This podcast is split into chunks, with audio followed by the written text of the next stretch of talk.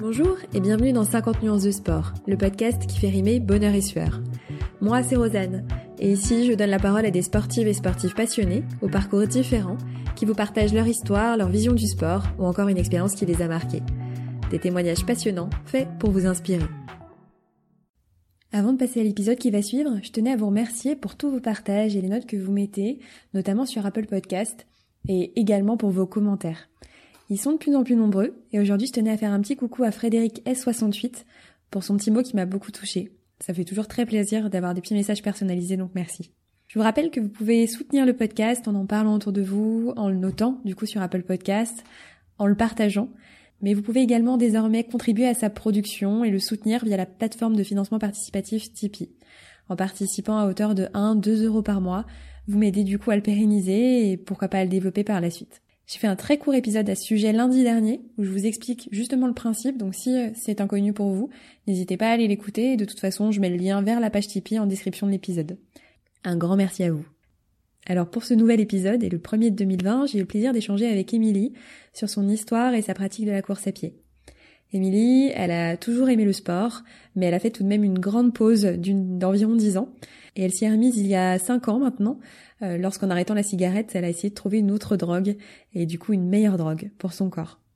Au bout de quelques mois, elle a découvert Instagram qui a révolutionné sa pratique grâce à des programmes sportifs, mais également et surtout une communauté de personnes qui l'inspire et la motive encore aujourd'hui. Durant notre échange, on met beaucoup en parallèle sa progression sportive, donc de ses premiers runs, son premier dossard, son premier semi-marathon, mais également ses quatre marathons courus depuis, avec le développement de sa communauté sur Instagram. On parle du rôle que ça a joué, de ce que ça lui a apporté, mais également quelles ont été les erreurs qu'elle a pu faire, les enseignements qu'elle en a tirés. Globalement, on parle beaucoup de son rapport au sport, qui est parfois bénéfique, mais parfois destructeur, dû à un manque de confiance en elle qui lui fait parfois douter de sa légitimité.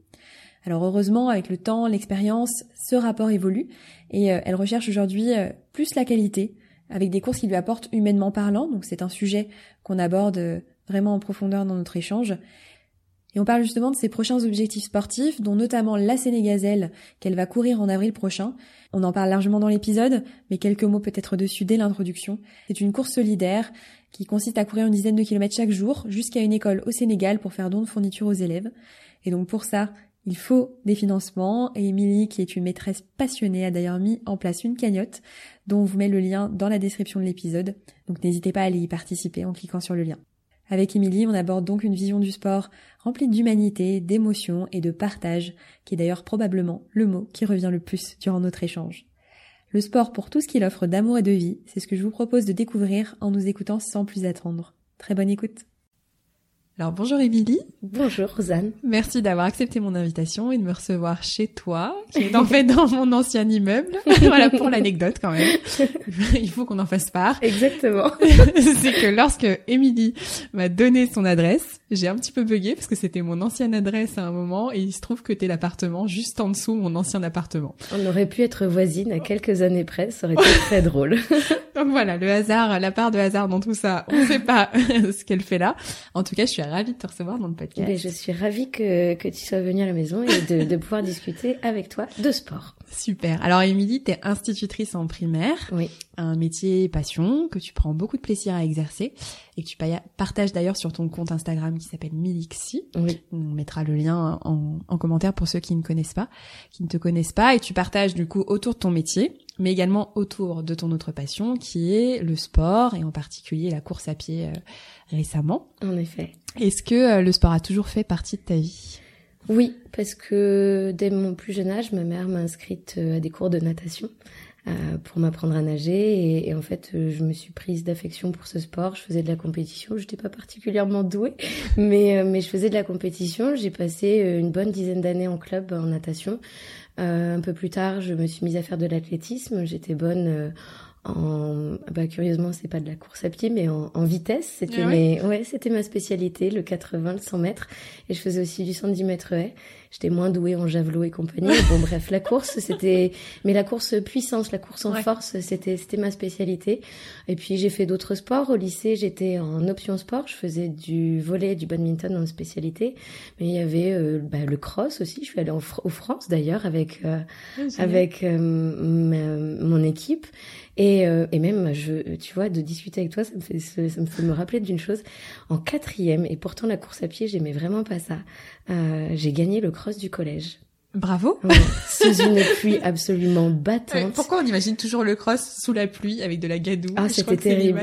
Et, euh, et ce cross-là, tu vois, c'est marrant de m'en souvenir là à mm. cet instant, mais euh, je, ce cross a été assez marquant parce que j'allais pas bien du tout dans ma vie. Mes parents étaient en plein divorce. Mm. Je comprenais pas trop ce qui se passait. J'étais, j'étais une gamine, quoi. Mes parents se séparaient.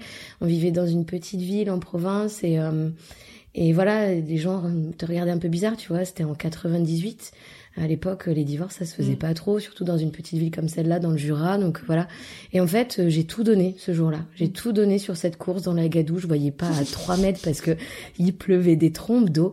Et lorsque j'ai passé la ligne d'arrivée, j'ai pas compris ce qui se passait. J'ai été soulevée de terre en fait. Et en fait, c'était les garçons de ma classe qui étaient trop heureux, qui me disaient Émilie, t'as gagné.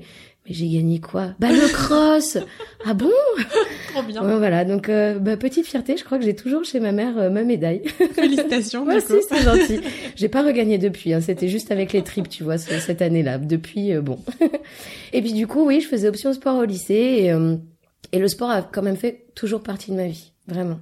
Mon papa fait beaucoup de sport, ma maman était prof de sport aussi avant de, avant de se reconvertir. Donc voilà, le, sport, ça a toujours fait partie de ma vie, véritablement. Est-ce qu'à un moment, tu as fait une, une pause par hasard? Euh, Une grosse pause, en effet, euh, qui a duré une bonne dizaine d'années, parce qu'en fait, euh, lorsque j'ai passé mon bac, je suis partie vivre à Poitiers, à une centaine de kilomètres de chez mes parents, et en fait ben voilà, les études, le fait que j'avais un boulot, euh, je travaillais tous les lundis, tous les mercredis et tous les samedis euh, ben, pour euh, payer mes études, ça m'a empêché en fait de ben, d'aller plus loin au niveau sport. J'avais plus le temps, j'étais fatiguée.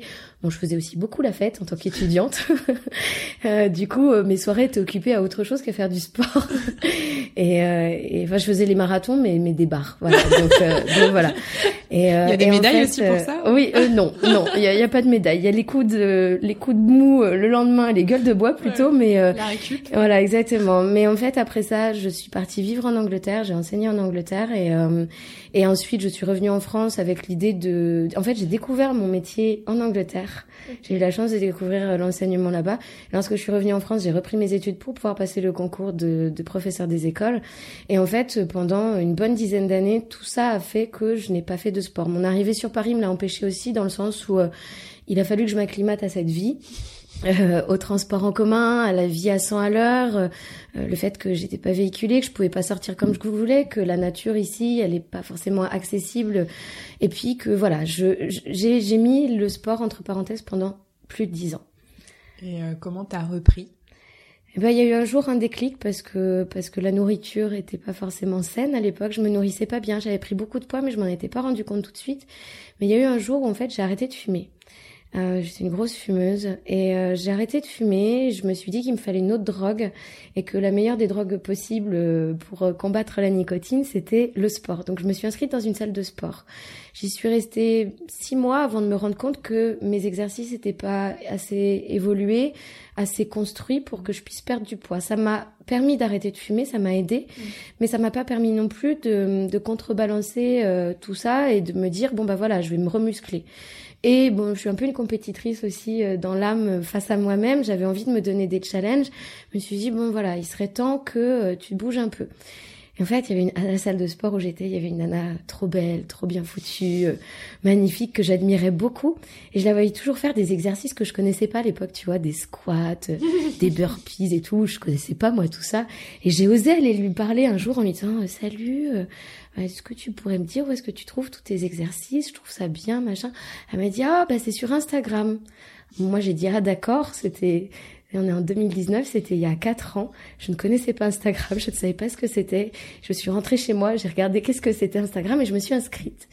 Et, euh, et en fait, cette inscription m'a permis de découvrir ben, bah, des programmes sportifs. Euh, euh, à l'époque, j'ai fait en fait le TBC. C'était en août 2015, j'ai fait le TBC, le Top Body Challenge, c'est comme ça. que ça s'appelle, euh, qui est un programme sportif dédié aux femmes, avec plein de petits exercices de musculation, de renforcement musculaire et allié au cardio, qui se fait sur 12 semaines. Et puis, bah, à l'époque, il y en a un deuxième qui venait de sortir, donc j'ai enchaîné, j'ai fait le deuxième.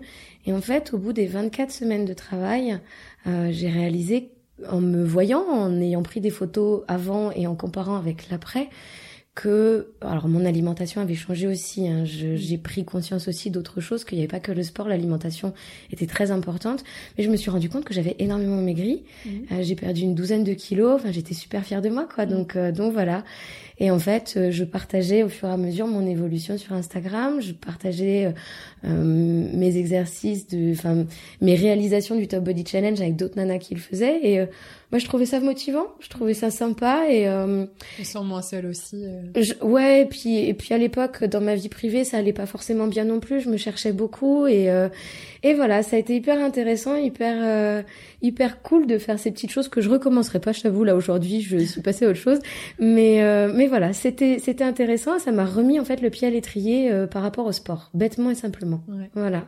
Et après 24 semaines, qu'est-ce que t'as fait du coup?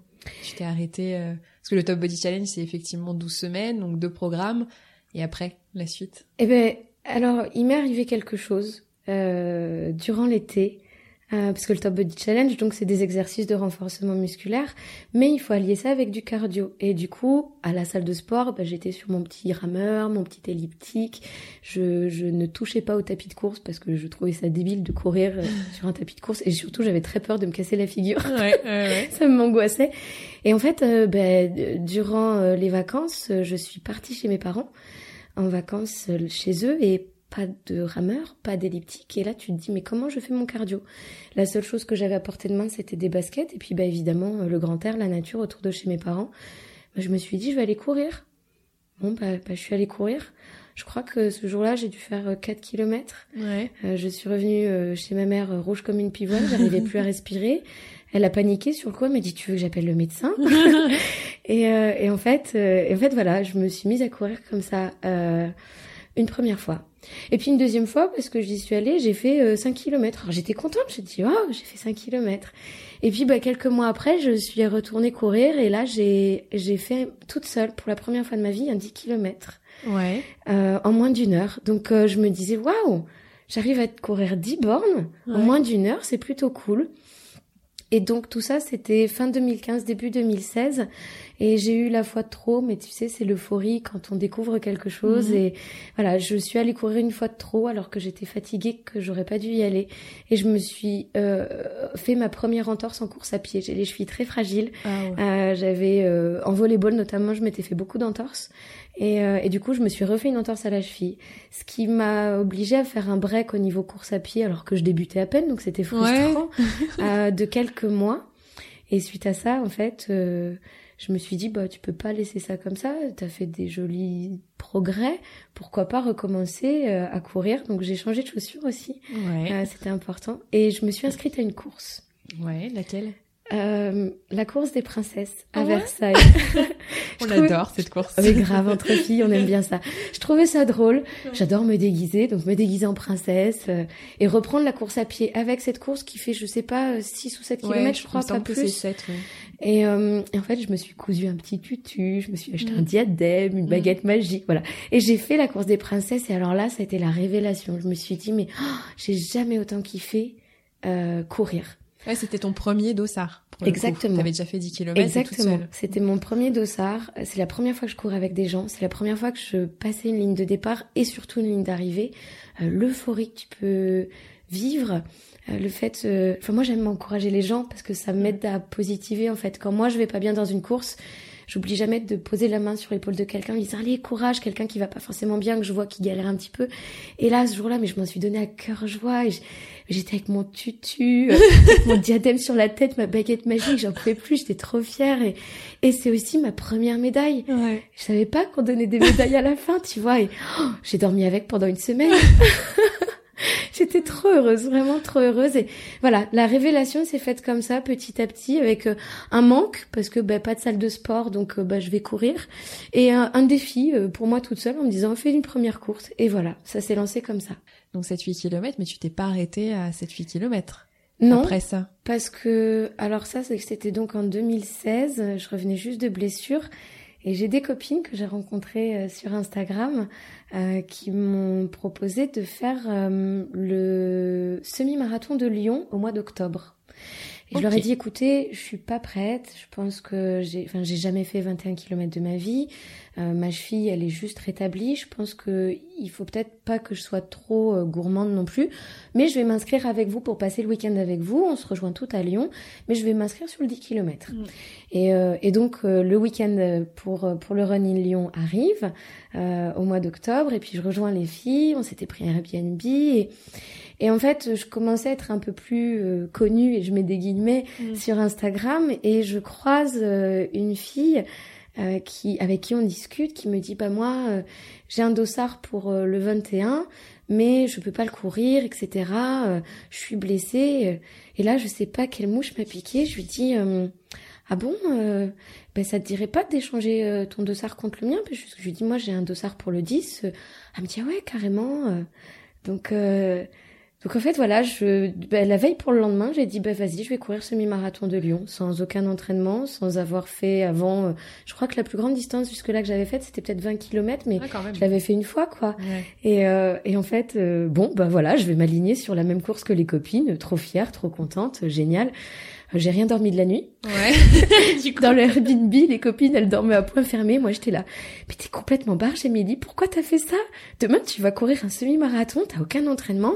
Euh, les gens ont fait des préparations et tout. Puis toi, tu débarques la bouche en cœur et tu crois que tu vas réussir à faire ça. Et en fait, euh, et en fait, je l'ai fait. Ouais. Je l'ai fait. J'ai couru avec euh, euh, des copains, des copains que j'ai rencontrés aussi sur Instagram qui sont toujours dans ma vie, avec qui je fais des triathlons maintenant. Et, euh, et en fait, euh, on a couru ensemble. Je les ai lâchés au 17e kilomètre parce que j'avais des jambes et que j'avais envie d'y aller. Oh, génial. Et, et, je me rappelle avoir passé la ligne d'arrivée fière, heureuse et en larmes. Je crois que j'ai partagé après ça sur Instagram mon bonheur d'avoir réussi à, à, courir à 21 km alors que j'avais absolument bah, pas songé le faire avant tu vois. Et tu te sentais bien? Ah ouais. Pas du tout subi. Euh. Carrément pas. Ah, c'était une course bonheur. Sur le chemin, en fait, j'ai appelé mon copain de l'époque en lui disant, oh, en fait, euh, bah, je fais pas le 10 km, je fais le 21. Euh. bon, bah voilà, je voulais juste te dire ça. Il me dit, mais tu m'appelles, t'es en plein semi. Ouais, ouais, mais je t'assure, ça va, je suis bien. C'était fou cette course, c'était complètement fou. Toutes les courses ne sont pas comme ça, hein, cela étant. Mais, euh, mais voilà, cette course, c'était mon premier semi-marathon. Après ça, je l'ai refait trois fois parce que parce que c'était un peu mon, mon run euh, d'anniversaire. Ah, le run du ouais, coup. je l'ai refait trois fois. Bon, bah le parcours change jamais, donc au bout d'un moment, t'en as un petit peu marre, mais euh, je suis allée voir ailleurs pour d'autres semis. Et voilà. Et tu t'es pas arrêtée au semi, il me semble. Et non. ben en fait, alors galvanisée par ce semi-marathon là, euh, galvanisée par ce que je partageais sur les réseaux sociaux, par euh, les commentaires euh, hyper bienveillants que je recevais, me disant oh, c'est génial, t'es trop forte, machin. Je me suis crue trop forte et j'ai mmh. voulu brûler les étapes. Ouais. Je m'en suis rendu compte après, mais sur le coup, je me rendais pas compte que je brûlais les étapes. Au mois de novembre, une autre mouche m'a piqué, décidément. Donc octobre Renilion 2016. Octobre 2016 Renilion et novembre 2016, je me dis, tiens, si je m'inscrivais au marathon de Paris. D'accord. voilà. Quelle bonne idée. Je sais pas trop. en fait, euh, je m'inscris au marathon de Paris, mais avec un objectif, pas de temps, avec un objectif euh, euh, humain derrière. Je me suis inscrite à un marathon solidaire. Et grâce à Instagram, et donc merci Instagram et merci tous les gens qui étaient déjà là il y a quatre ans et, et qui m'ont aidé pour ça, j'ai récolté plus de 1000 euros pour l'UNICEF, qui est quand même, tu vois, en tant qu'enseignante, euh, une association qui me tient à cœur.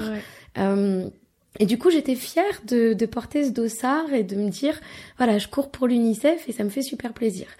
Euh, sauf que voilà, je pense que j'étais un peu tout feu, tout flamme, et un peu, euh, c'est comme si j'avais 12 ans, euh, tu vois, et que je me lançais dans des aventures qui étaient euh, pour des adultes, quoi. Voilà, j'étais pas prête.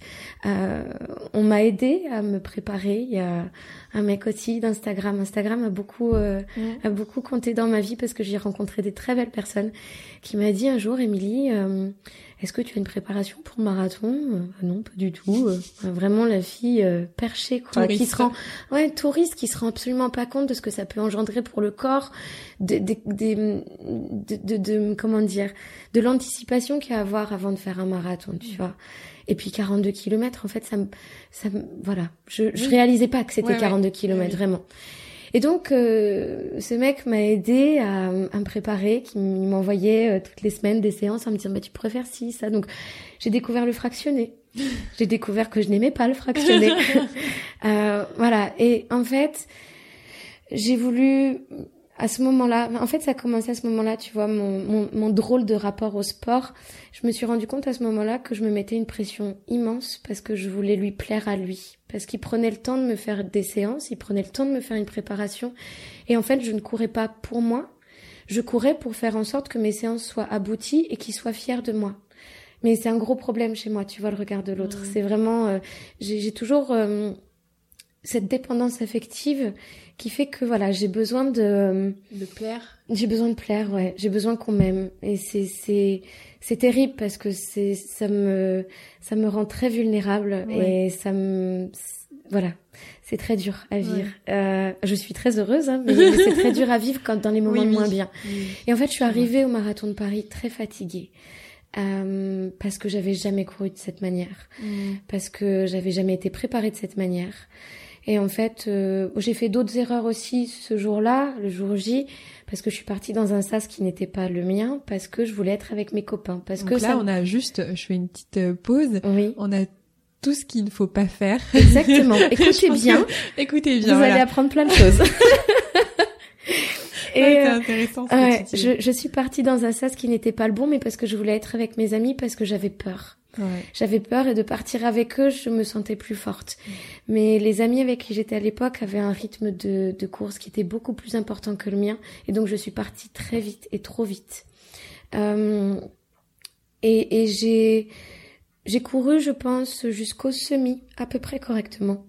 À partir du semi, euh, ça commençait à être un peu difficile euh, au 26e, 27e kilomètre, euh, j'ai ma jambe droite qui a commencé à se bloquer au niveau du genou.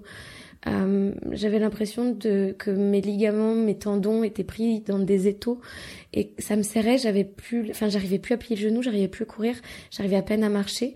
Va savoir pourquoi j'avais une ceinture sur moi, tu sais, avec mon téléphone et mmh. tout, et j'avais pris de l'huile, des échantillons d'huile euh, sportive. Et donc, ben, j'ai béni ma conscience de m'avoir fait partir avec ça, et je me massais en fait très régulièrement le genou pour pouvoir repartir. Mais sur ce, sur ce marathon, j'ai marché pendant 9 kilomètres. Et peut-être que, hum, peut-être que si j'avais pas eu le dossard avec l'UNICEF, euh, à la clé, j'aurais abandonné, j'aurais dit stop. Mais en fait, il était inconcevable que je ne passe pas la ligne d'arrivée parce que j'avais besoin d'être fière de moi. J'avais besoin de réussir parce que je m'étais donné une mission. et j'aurais pas mérité l'argent que les gens avaient donné pour l'UNICEF et pour moi si je n'avais pas passé la ligne d'arrivée. Mm. Donc, euh, voilà, j'ai passé la ligne d'arrivée, ça a été un, un, euh, très très dur. Ouais, comparé au euh, semi, euh, c'était pas. exactement, j'ai vraiment, genre, j'ai pas tout subi, mais mais après, voilà, faire un premier marathon en 5h37 alors que tu visais quand même et que tu te t'es capable de faire 4h30, euh, c'est très dur. Et mm. d'avoir marché pendant 9 km, tu te sens pas légitime non plus. Mm. Sur les réseaux sociaux, il est fréquent d'entendre que si tu cours un marathon en plus de, ouais. eh ben t'es nul, t'es pas légitime, machin. Donc ça m'a pas aidé du tout. Mais euh, voilà, les, les semaines qui ont passé après le marathon, je me suis dit que j'étais naze, que j'aurais jamais dû euh, passer, enfin, j'aurais jamais dû me lancer là-dedans. Et, et en fait, après, je me suis rappelé aussi de tout ce que j'ai vécu pendant ce marathon. Parce que le premier semi, je l'ai couru avec une copine aussi rencontrée sur les réseaux. Et quand ça a commencé à aller mal pour moi, je lui ai dit, allez, vas-y, continue. Mais les 21 premiers kilomètres, je les ai fait partager avec elle. Euh, au 18e ou au 19e kilomètre, Euh, j'ai un de mes élèves qui savait que je courais. Il était en CE1 à l'époque, euh, parce que je partage beaucoup avec mes élèves et je leur partage pas toute ma vie privée, mais le fait que je sois sportive, ils le savent, et le fait que j'avais cette grosse course très importante, ils le savaient. Et il est venu avec son papa et sa maman, et ça m'émeut encore, tu ah. vois. Euh, euh, ben, ben, deux ans après, trois ans après, il est venu avec son papa et sa maman et je les ai vus sur le semi. Et euh, c'était improbable parce qu'il y a quand même énormément de monde hein, sur le marathon de Paris. Et de voir sa petite bouille fière de sa maîtresse, euh, c'était voilà, les larmes remontent là aujourd'hui. C'était c'était fou.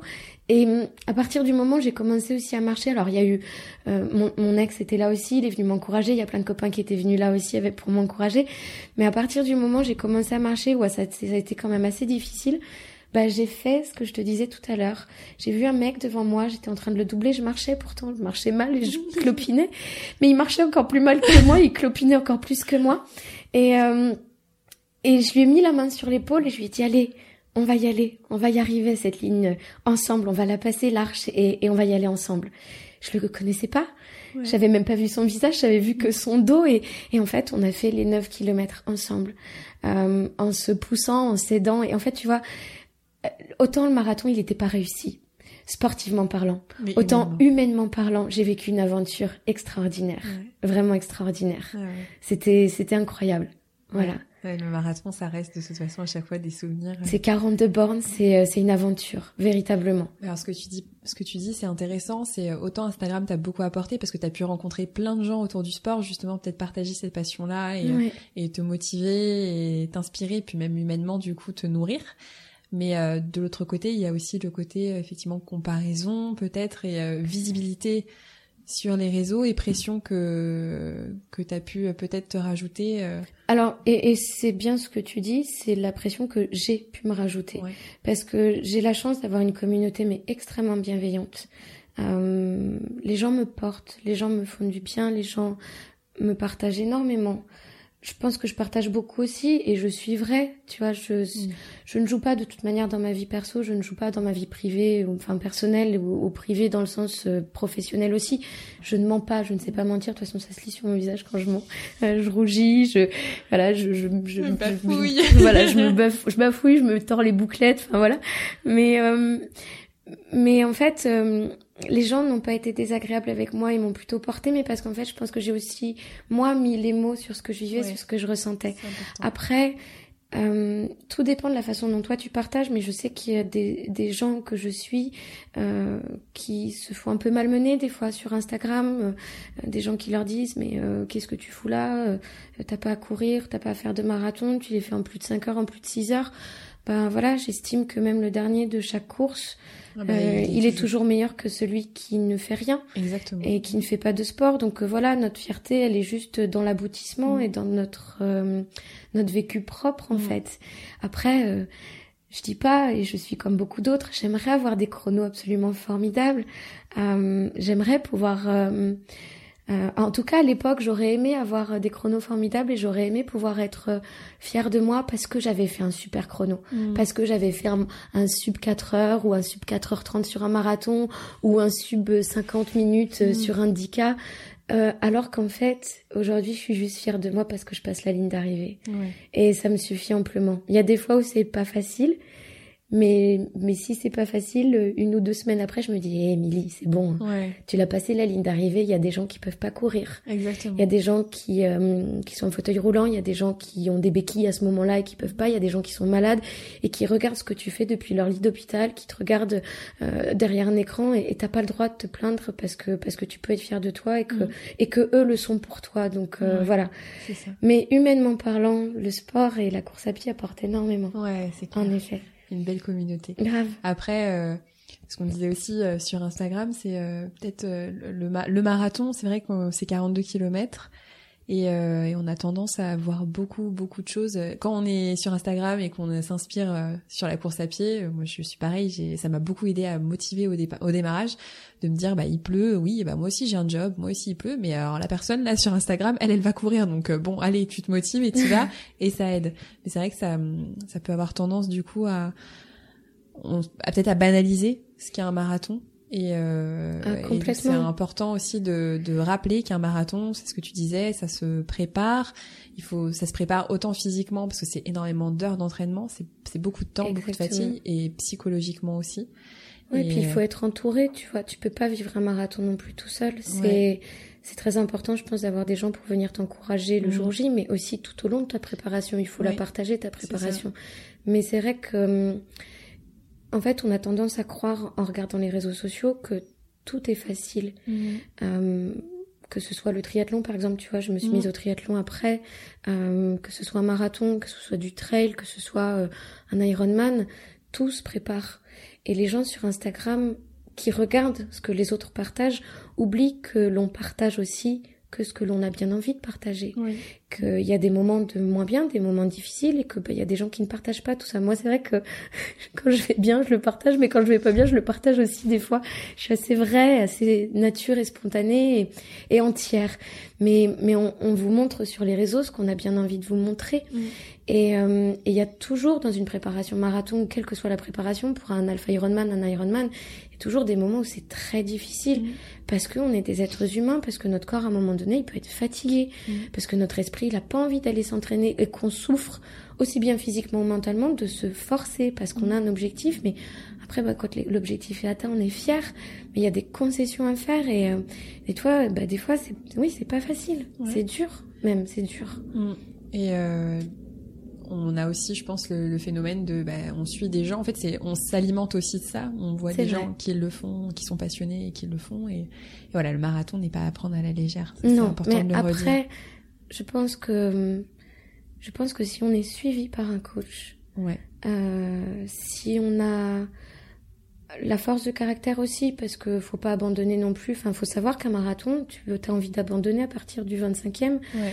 Euh, si tu commences à avoir un peu mal partout, tu as envie d'abandonner tous les kilomètres. Ouais. hein. donc euh, voilà. Mon, mon père disait, euh, c'est 10 km semi, euh, c'est, une course. Le marathon, c'est une aventure. Et je pense ça. que ça résume bien. Tu Il te m'avait bats dit, contre toi-même, contre dans l'aventure du Ouais. marathon. Et Tu te ça. bats contre ton esprit qui te dit Ah, t'as mal à la jambe droite. Ah, bah maintenant, t'as mal à la jambe gauche. Ah, bah non, maintenant, c'est la cheville gauche. Ah, mais non, c'est le genou droit. Et en fait, tu as des, des douleurs fantômes qui apparaissent un peu tout le temps. Ouais. Mais c'est aussi ton cerveau qui te, qui te dit ça. Parfois, hein, bah, parfois, faut aussi, faut aussi sentir la vraie douleur et se rendre compte que t'es vraiment en train de te faire mal. Mais voilà, la course à pied, comme tous les sports, je pense qu'il faut être intelligent, Ouais. se dire que voilà, des fois on peut y arriver et des fois on peut pas. On peut pas et euh, et on doit abandonner. Et c'est pas facile, mais je, je pense qu'aussi c'est une grande preuve de maturité Exactement, et de force que de se dire là je suis pas capable, mon corps est pas capable, la course je la finirai pas, ou alors je prendrai même pas le départ parce que bah ça vaut pas la peine et je vais pas me forcer parce que Ouais. j'en tiendrai, j'en tirerai pas les bonnes conclusions et les bonnes émotions Ouais. non plus. Après ce marathon, tu en... il me semble que tu t'es pas arrêté là. C'est pas le seul marathon que tu aies fait et tu as des meilleurs souvenirs, il me semble Oui. même. C'est vrai. Eh ben l'année suivante en fait, euh, on m'a offert euh, la possibilité de refaire le marathon de Paris. J'avais dit plus jamais. Hein. Et ceux qui me suivent depuis longtemps le savent. Ils m'ont dit, Émilie, tu refais le marathon de Paris Oui. En fait, j'ai voulu prendre ma revanche. Et, euh, et j'y suis retournée euh, de manière un peu plus souple. Euh, je savais qu'est-ce qu'il fallait faire comme préparation. Je savais qu'il fallait faire du fractionné. J'aimais toujours pas ça. J'en ai fait un petit peu. Un petit peu seulement. Euh, je faisais des sorties longues et, et j'avais une plus grande maturité dans la course à pied. J'avais appris beaucoup plus de choses. Je me connaissais mieux. Euh, je savais euh, qu'est-ce qui était bon ou moins bon pour moi, à quel moment je pouvais m'entraîner ou pas. Et euh, je suis arrivée beaucoup plus sereine. Et euh, bon, c'est pas pour autant que j'ai fait une grande performance. Néanmoins, euh, j'ai amélioré mon chrono de- d'une demi-heure, donc j'étais quand même très fière. Mm. En même temps, quand tu cours, tu cours, et quand tu marches 9 km, et ben tu marches, donc euh, ça fait Ouais, des chronos euh, vraiment pas géniaux. Mais euh, l'année suivante, donc j'ai refait le marathon de Paris et j'ai fait 5h06. Donc j'étais super contente. Et, euh, et ben c'était euh, l'année dernière, en 2018. 2018, oui en effet. Alors année compliquée donc parce que je me sépare de mon conjoint. euh, et là, là je cours un marathon avec les tripes. Comme j'ai couru en fait, tu vois, mon, mon Ton cross. cross, ouais. Je cours un marathon avec les tripes. Euh, je suis à Amsterdam. Euh, je, je suis dans un état lamentable. Ouais. J'ai perdu beaucoup de poids. Euh, je m'entraîne vraiment très très peu et je me dis que c'est une grosse grosse bêtise que de prendre le départ de ce marathon. Mais euh, je suis ambassadrice de la marque Mizuno. Je suis invitée par Mizuno et j'ai pas le droit entre guillemets de ne pas courir ce marathon. Je me dis que je prends le départ mais que je suis pas sûre de faire l'arrivée et que c'est pas grave que je m'en voudrais pas mais dans l'état où je suis euh, physiquement et psychologiquement parlant ça va pas du tout. Euh, je mange très peu. Je, je pense qu'à ce moment-là, je suis anémie, mais voilà. Euh, je prends le départ et le matin, je me souviens que je partage mes angoisses en story sur Instagram en disant que que ça va être très dur. Je suis en larmes. Mm. Euh, je je me dis que ça va être vraiment très difficile. Je prends en plus un départ dans un sas encore une fois qui n'est pas le mien parce que parce que parce qu'on m'a inscrite en fait. en tant euh, qu'ambassadeur. Voilà, en tant qu'ambassadrice, on nous a tous inscrits dans le même euh, sas et je crois que je pars dans un sas genre 3h40 alors que je, je vise 4h30 5h quoi mais j'ai l'intelligence de l'expérience et je sais qu'il faut que je parte doucement ouais. je pars doucement mais l'ambiance, euh, l'euphorie de la course te fait toujours malheureusement partir plus vite. Et en fait, il se passe un truc qui est complètement dingue. Euh, je kiffe ce marathon et je le cours vraiment avec les tripes en me disant que bah, c'est une revanche sur la vie, c'est une revanche sur les cinq mois chaotiques que je viens de vivre en, étant euh, trimballée à droite à gauche, en vivant pas chez moi, en pouvant pas m'entraîner, en ayant perdu beaucoup d'amis aussi parce que quand tu quittes ton mm. conjoint, les gens te tournent le dos. Je suis euh, émotionnellement euh, très sensible et et je dirais pas instable mais affaiblie vraiment. Et et j'ai envie d'y arriver. J'ai envie de me le prouver en fait à moi. Et c'est ça la grosse différence avec mes deux marathons précédents. Il n'y a pas d'Instagram dans l'histoire. Même si je partage les stories, que je m'enregistre et, je, voilà, je partagerai quand même ce marathon. Mais, euh, mais je le vis pour moi, vraiment. Et ça, c'est une grosse différence par rapport aux courses précédentes que j'ai faites, au marathon précédent que j'ai fait. Et euh, en fait, au 40e kilomètre, je réalise que je suis en train, encore une fois, de battre mon chrono. Mais qu'en plus de ça, je vais réaliser le chrono que je voulais faire sur mon tout premier marathon. Excellent. Et que je suis en train de vivre un truc de fou parce que je vais certainement faire moins de 4h45 et potentiellement me rapprocher du 4h30. Et je passe la ligne d'arrivée en 4h36. Oh là là, je fonds en larmes, mais vraiment. Et là, c'est des larmes de joie, de rage aussi. Et tu vois, là encore, ça m'émeut parce que parce que j'en avais besoin en fait. J'avais besoin de ça. C'était une renaissance dans ma vie, dans mon quotidien, de me dire que voilà, j'ai réussi à, à vivre cette rupture très difficile, à m'en sortir, à vivre à droite à gauche, euh, à galérer vraiment aussi, tu vois. Je parle pas du côté financier parce que voilà, et ça a pas lieu d'être dans ce podcast, mais mais j'ai vécu des moments hyper durs et ce marathon me sauve. Ouais, c'est ta vraiment. C'est euh, la, la personne qui me remet mon ma médaille, elle en a rien à faire parce qu'elle est là pour distribuer 40 000 médailles, mais, mais j'ai envie de lui faire un bisou, j'ai envie de la prendre dans mes bras, j'ai envie de crier sur tous les toits que, bah ouais, je suis marathonienne pour la troisième fois et, et je suis marathonienne en 4h36. Et là, là, je me sens en fait légitime. aux yeux d'Instagram, aux yeux euh, des gens, mais à mes yeux à moi. en fait, je me sens légitime pour la première fois. Ouais. Et, euh, et ça me fait vraiment du bien. Ouais. Et j'ai refait un autre marathon après ça, six mois après. Euh, encore une fois avec euh, toute la team Mizuno, des copains et des copines, et c'était chouette. J'ai fait Annecy. Euh, je l'ai fait en 4h45 celui-là parce que j'ai eu des problèmes euh, euh gastriques. Mmh. j'ai eu des gros gros maux de ventre et je jamais, ça m'était arrivé ça. mais mais voilà. Et du mmh. Là, ça me fait dire que tu vois que j'ai fait quatre marathons. Il y en a aucun qui s'est passé de la même manière. Il y en a aucun que j'ai vécu de la même manière. Mais comme dit ton papa, en effet, le, le marathon, c'est une véritable aventure. Et j'en ai vécu quatre intenses euh, et formidables. Tu vois, je garde que le meilleur en fait. C'était formidable. Ouais. Et euh, ouais, bah du coup, ouais. J'en perds mes mots. non, mais oui. Euh, enfin, ça. Tu parlais de de l'année dernière qui a été très euh, très compliqué, ce marathon euh, d'Amsterdam qui te fait euh, qui te fait un bien fou, ton ton rapport justement au sport, tu parlais que c'était très compliqué de faire du sport dans, dans ta période instable. Mm. Suite au marathon, est-ce que tu as réussi à retrouver un, un équilibre? Euh, c'est devenu différent en fait parce que j'ai comment dire j'ai plus envie de faire de la course à pied et des courses pour faire des courses pour euh, euh, aligner euh, les dossards euh, engranger des médailles euh, tu vois il y y a quelque chose qui a changé en moi aussi peut-être Mhm. la maturité du fait de toutes ces expériences euh, sportives et personnelles euh, je vis plus la course à pied de la même manière parce que j'ai envie que ce soit un peu plus euh, qualitatif, je dirais. Ouais. Non pas que mes, mes courses précédentes euh, ne l'étaient pas, mais je veux plus euh, prendre des dossards pour, Oui. pour, pour prendre des dossards et pour faire plein, plein, plein, plein, plein de courses. Ouais. Je recherche la qualité dans le sens où je, je veux des courses que j'aurais choisies, que j'ai envie de partager avec des gens euh, qui peut-être auraient besoin de moi, tu vois, pourquoi pas liévrer, même si encore une fois j'ai pas des chronos formidables, mais accompagner en tout cas quelqu'un sur un, enfin vivre la course autrement, tu vois, vivre la course par le partage et par euh, le côté humain.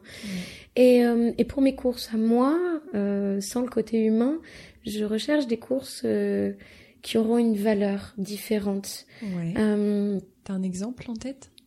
Oui. Euh, je me suis inscrite à quelque chose qui est assez, assez fou pour moi. C'est une course caritative qui s'appelle la Sénégazelle. Euh, sur l'impulsion d'une copine qui malheureusement ne pourra pas participer avec moi, mais euh, sur l'impulsion d'une copine, je me suis inscrite sur cette course qui est assez connue sur les réseaux sociaux, 100% féminine, qui se passe donc au Sénégal. L'objectif est de récolter des fonds euh, euh, et, enfin financiers et, de récolter aussi euh, des fournitures scolaires. Et ensuite, pendant une semaine, tu pars au Sénégal et chaque matin, tu cours entre 7 et 10 kilomètres. Alors, soit tu cours, soit tu marches, peu importe. Et, euh, et l'arrivée de chaque étape se fait dans une école. Et tu distribues à ce moment-là avec les autres participantes les fournitures scolaires. Évidemment, cette course me tient à cœur parce que, parce que voilà, je suis enseignante et que les enfants, ça me parle, c'est mon métier, c'est ma passion, c'est important pour moi de me rendre utile aussi à travers euh, la course à pied euh, et à travers mon métier. Et donc, avec mes élèves cette année, nous préparons cette course. On essaye de récolter euh, euh, des fournitures scolaires. Euh, J'ai beaucoup de mal, je t'avoue, à, à- avec le côté financier parce qu'en fait, j'ose pas. Ah ouais. J'ose pas euh, demander de l'argent. J'ose pas. Euh, euh, T'as créé voir- une cagnotte? Non. Bon bah, eh. Alors ça va paraître en janvier. On va lancer la, la course c'est quand? Au mois d'avril. Bon bah voilà, on va lancer la cagnotte en même temps que l'épisode du podcast. Ben, en fait, il faut que je la lance, je t'avoue, parce que j'ai pas, j'ai demandé à mes parents, euh, mes grands-parents, mes frères, enfin, toute ma famille, je leur ai, je leur ai demandé de ne pas me faire cadeau de Noël, que c'était mon cadeau et que s'ils devaient me faire un cadeau, j'aimerais qu'ils participent à ma cagnotte. Mais bon, voilà, tu vois, j'ose pas aller auprès d'entreprises, j'ai du mal, encore une fois, question de légitimité, de, je sais pas, je, j'ose pas, en fait, me vendre. Tu vois, Ouais, vendre mon projet et, et donc je n'arrive pas à récolter de fonds, mais parce que je m'y mets pas, en fait. Alors que Donc, si voilà, bah, fais, Mais c'est pas grave. Après, j'ai j'ai On va le 1800 partager. euros à, à récolter. C'est pas forcément évident, mais, euh, ah non, mais s'il faut peigner de ma poche, et ben je paierai de ma poche et je Non, ferai un non. emprunt à la banque. on va partager ta cagnotte. Moi, je vais partager sur mes réseaux professionnels aussi. Ah, faut- c'est gentil. Mais après, j'en ai déjà parlé sur Instagram et les gens me poussent en fait. Ma communauté me pousse à à lancer cette cagnotte en me disant Émilie en fait on a envie de partager parce qu'on a envie de faire cette course avec toi et Mhm. on a envie d'être là pour toi. Bref, il y a cette course donc pour moi qui est hyper importante. Ouais, qui a une symbolique qui est totalement différente de ce que tu avais déjà euh, vécu en fait. Et après, alors, je préfère garder le secret parce que j'ai pas envie de me mettre la pression. Mais je me suis aussi inscrite à une course qui est extrêmement importante, euh, aussi bien physiquement parce que ça va être assez euh, intense et c'est quelque chose de, que j'ai jamais fait, donc euh, voilà. Mais au niveau du cœur, cette course compte beaucoup, beaucoup pour moi. Elle aura lieu au mois de juin et, euh, et voilà, je le partagerai le jour J et l'après. J'ose espérer euh, qu'il y aura la médaille parce que j'espère que j'arriverai euh, à, à- franchir l'étape finale, la ligne d'arrivée. Mais voilà, cette course est très importante pour moi.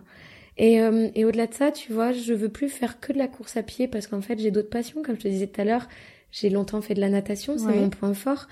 Et grâce aux réseaux sociaux, j'ai découvert le triathlon. Ouais. Et euh, voilà, je m'y suis mise aussi. tu t'y es mise quand? Euh, j'ai fait mon premier triathlon bah, en 2018. En fait, je me suis séparée de mon conjoint au mois de mai et je devais faire mon premier triathlon genre deux semaines après. Et en fait, lequel? Euh, C'était un triathlon ici, euh, à, Versailles ou à Rambouillet, je sais plus. Je, je t'avoue que je sais plus. Je sais pas si c'était pas Versailles. Ouais, c'est possible. Et en fait, euh, j'étais tellement mal en point euh, suite à la rupture que j'ai dit bon, c'est pas la peine, déclare forfait. Donc je n'ai pas fait ce premier triathlon là. Et puis euh, bah, les copains avec qui j'ai fait, euh, Christelle et Nicolas, avec qui j'ai fait mon premier Run Lyon, mon premier semi-marathon, euh, ils m'ont dit, Milly, viens en Alsace, il y a des triathlons, viens en faire un. C'est des petits, mais t'inquiète pas, on sera là, on va t'expliquer, on va t'aider, on va te montrer. Donc je suis allée en Alsace, bon comme d'habitude sans entraînement, hein, à l'arrache, et et on m'a prêté un vélo parce que j'en avais pas, et j'ai fait mon premier triathlon en 2018 un triathlon S et j'ai adoré. Ouais. J'ai adoré l'expérience. Je me suis dit que c'était beaucoup moins dur qu'un marathon. parce que parce que tu vois quand on quand on s'imagine faire euh, euh, de la natation et après t'enchaînes sur du vélo et après t'enchaînes sur la course à pied, on se dit oh là là quel effort intense. Mm. Mais euh, le fait de faire des transitions entre chaque sport, d'avoir un laps de temps pour te changer, pour te déshabiller, changer de chaussures, etc. C'est c'est un, c'est un shot de, de, d'énergie, mais euh, incroyable. Et ça te rebooste et tu repars pour l'épreuve suivante en disant, allez, c'est parti. et, euh, et, en fait, j'ai, j'ai adoré. Je ne me sens absolument pas capable, par exemple, et je sais que je ne ferai jamais d'Alpha Ironman et d'Ironman. Je respecte beaucoup les gens qui se lancent dans ce genre d'aventure parce que je trouve ça incroyable. Et là, physiquement, très, très dur et beaucoup plus dur qu'un marathon, un simple marathon. Mais euh, j'ai pris plaisir à faire des triathlons. J'en ai fait quelques-uns. S.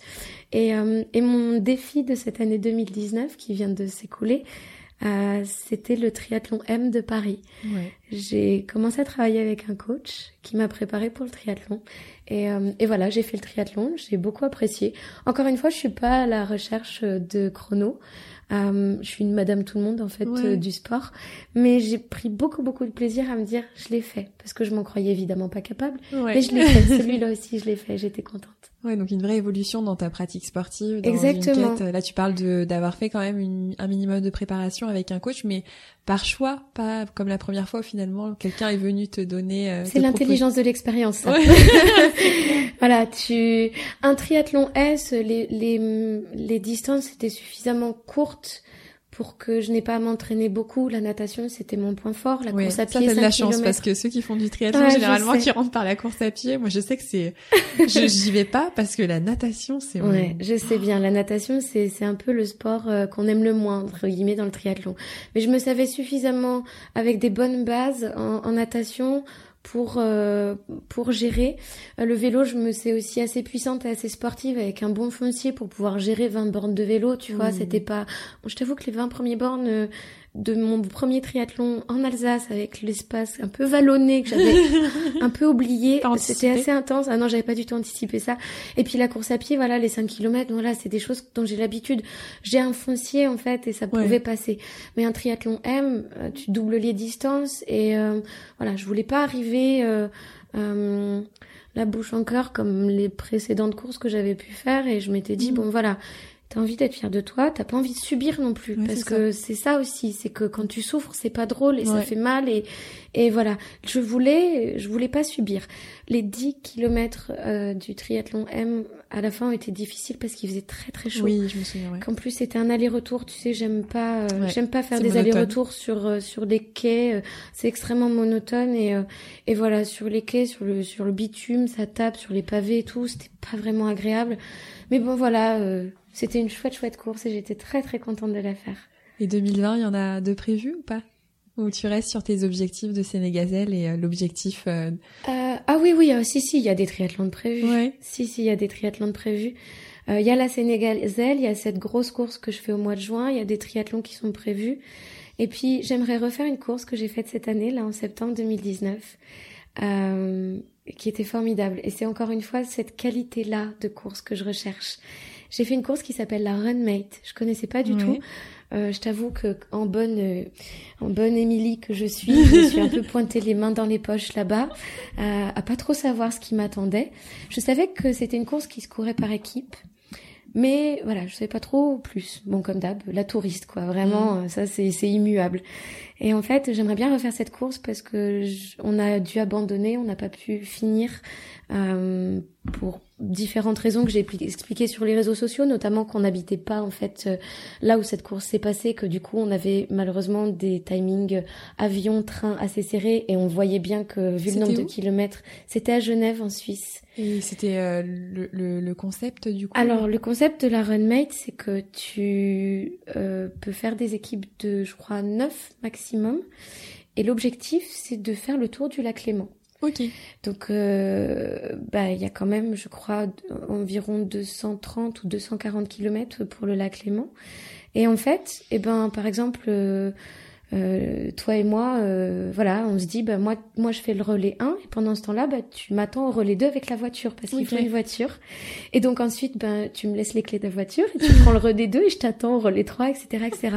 Et en fait, nous, on a fait ça, on n'était que 4, on devait être 6, et on a eu deux désistements au dernier moment. Ah ouais. Donc ouais. c'est vrai que ça nous a un peu... euh, Ça fait beaucoup de kilomètres. voilà, ça faisait beaucoup de kilomètres alors que voilà, on ne s'y attendait pas.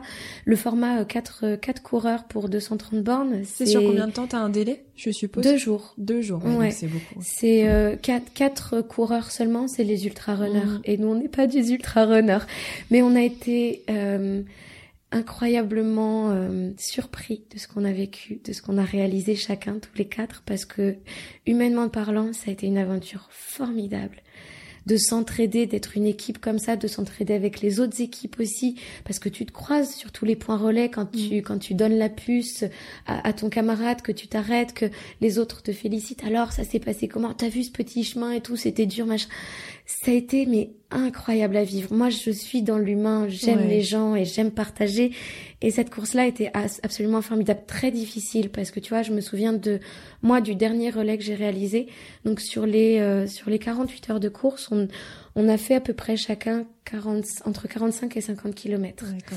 J'ai fait moi 46 kilomètres et le dernier relais que j'ai pris, je l'ai pris à hum, vers 7 heures du matin. Il faisait euh, nuit, donc ça devait être un tout petit peu avant parce que voilà, le jour euh, se levait. Enfin, je sais plus Mm. quelle heure il était, mais bref, on s'en Tôt. fiche, mais il était tôt. Euh, et on va dire qu'il était 7 heures du matin. J'avais froid. Il faisait nuit. Euh, j'avais pas bien dormi parce que bah, dans un van tu dors pas bien et, Ouais. et voilà Euh, j'avais peu dormi et je m'étais pas bien alimentée enfin bref j'avais pas envie de sortir de la voiture j'avais pas envie d'aller courir. Et, euh, et je pleurais parce que j'avais pas envie du tout d'aller courir. Mais il fallait que j'y aille parce que l'une de mes coéquipières avait mal au genou ne pouvait plus courir. L'autre venait juste de prendre le relais et le troisième avait pris la route et était fatigué. C'est lui qui avait conduit. Donc c'était à moi de le prendre et j'avais pas le choix. Donc pour ton équipe, t'y vas. T'as, t'as, vraiment pas le choix. Et euh, mais t'as la rage au ventre un peu. Elle Ouais. est loin à ce moment-là, mais et en fait, encore une fois, humainement parlant, il s'est passé des choses pendant ce dernier relais qui ont été incroyables. Je suis partie en chialant comme un bébé, euh, limite en pensant à ma maman. S'il te plaît, maman, viens me chercher.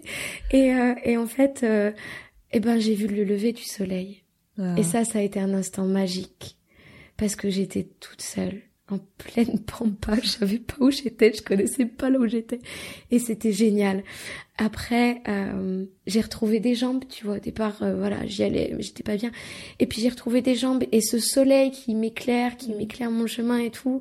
Voilà. Et puis j'étais fière finalement de faire ces, je sais plus combien j'avais fait, 10, 11 ou 12 bornes de les faire pour mes camarades et tu vois parce que là je courais pas pour moi je courais pour eux mais je courais pour nous et c'était Ouais, le sentiment équipe, d'appartenance à une équipe c'était génial comme je te disais on n'a pas fini cette course parce que le timing était trop serré pour euh, bah, remonter sur Paris pour moi pour rentrer euh, euh, chacun de son côté avec les trains les avions et tout on a décidé d'abandonner mais c'était génial et cette course là j'aimerais vraiment la refaire parce que et je conseille vraiment à tout le monde Ouais. de faire ça avec Ça amis, envie famille, euh, oncle et tante. Bah si tu veux, on se fait une équipe, Ah hein, Rosanne, carrément. ça me va.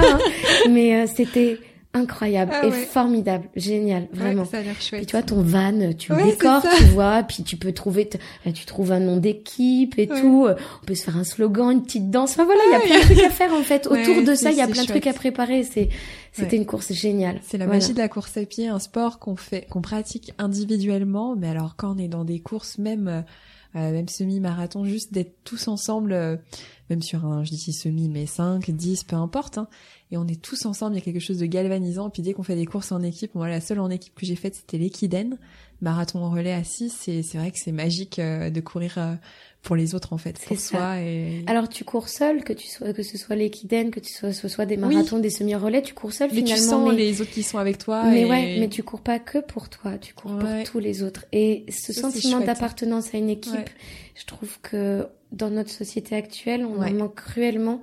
Et ce savoir appartenir à un groupe, euh, ça éloigne l'amorosité, ça ah éloigne le négativisme et ça fait du bien au cœur en fait. Et puis ça fait du bien au monde même, je pense. Exactement.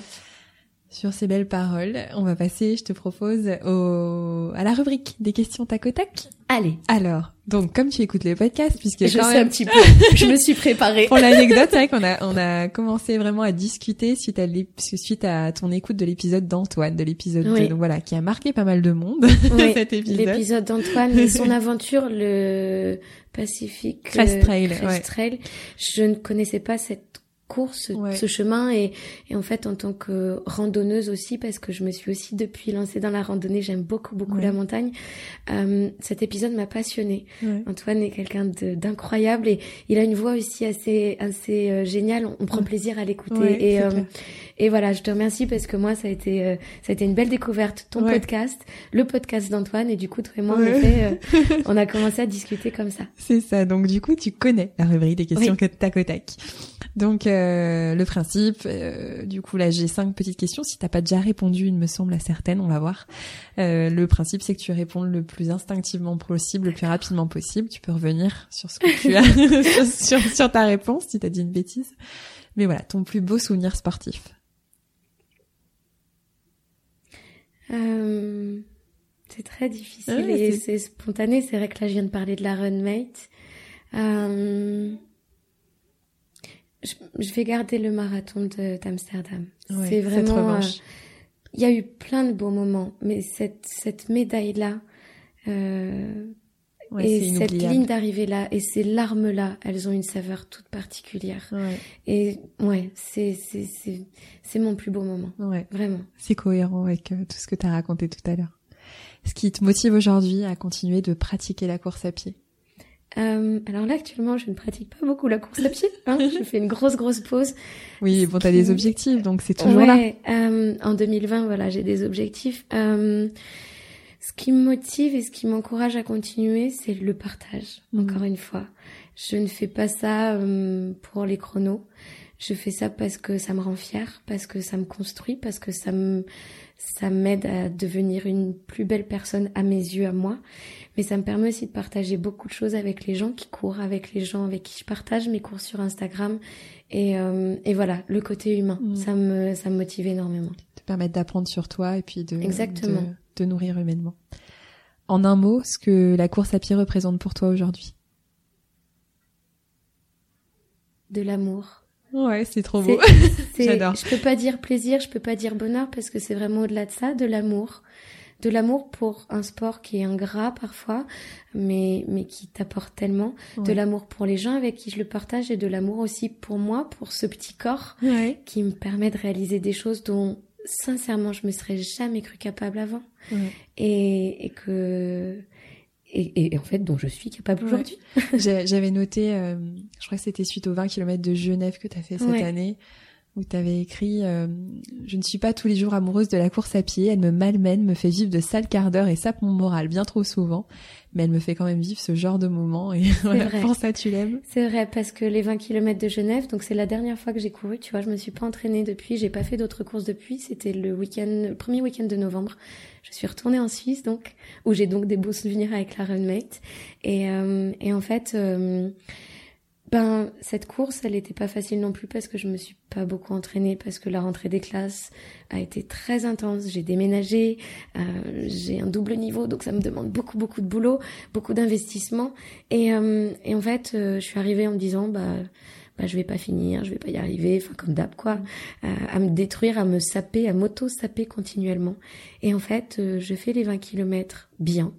Je fais les 20 kilomètres en un chrono auquel je ne m'attendais pas. Je les cours en moins de deux heures. et je finis sous une pluie absolument mais battante, mais avec un sourire béat en regardant le ciel. La photo finish, c'est ma plus belle photo finish. Euh, la photo finish, j'ai été prise en photo par les photographes en train de regarder le ciel et en train de remercier toutes les gouttes de pluie qui me tombent dessus et à me dire c'est pas grave, il pleut mais c'était trop bien. génial. Donc voilà la, magie de la course à pied. C'est la, magie de la, course, à pied. et tout l'amour que ça peut engendrer, euh, que tu partages, mais que ça t'engendra toi et, et, et, envers ce que tu peux ressentir. Ouais, c'est clair. Ton futur objectif sportif, donc on en a déjà parlé, c'est une question du coup. Mais c'est la Sénégazelle si on voit. Oui, alors il y a la Sénégazelle et puis tu vois, on, parle de Genève, je ferai aussi le triathlon de Genève. C'est quand? Euh, Au mois de juillet. Ok, voilà. génial. C'est, j'hésite encore, je pense que je vais faire le M. Mhm.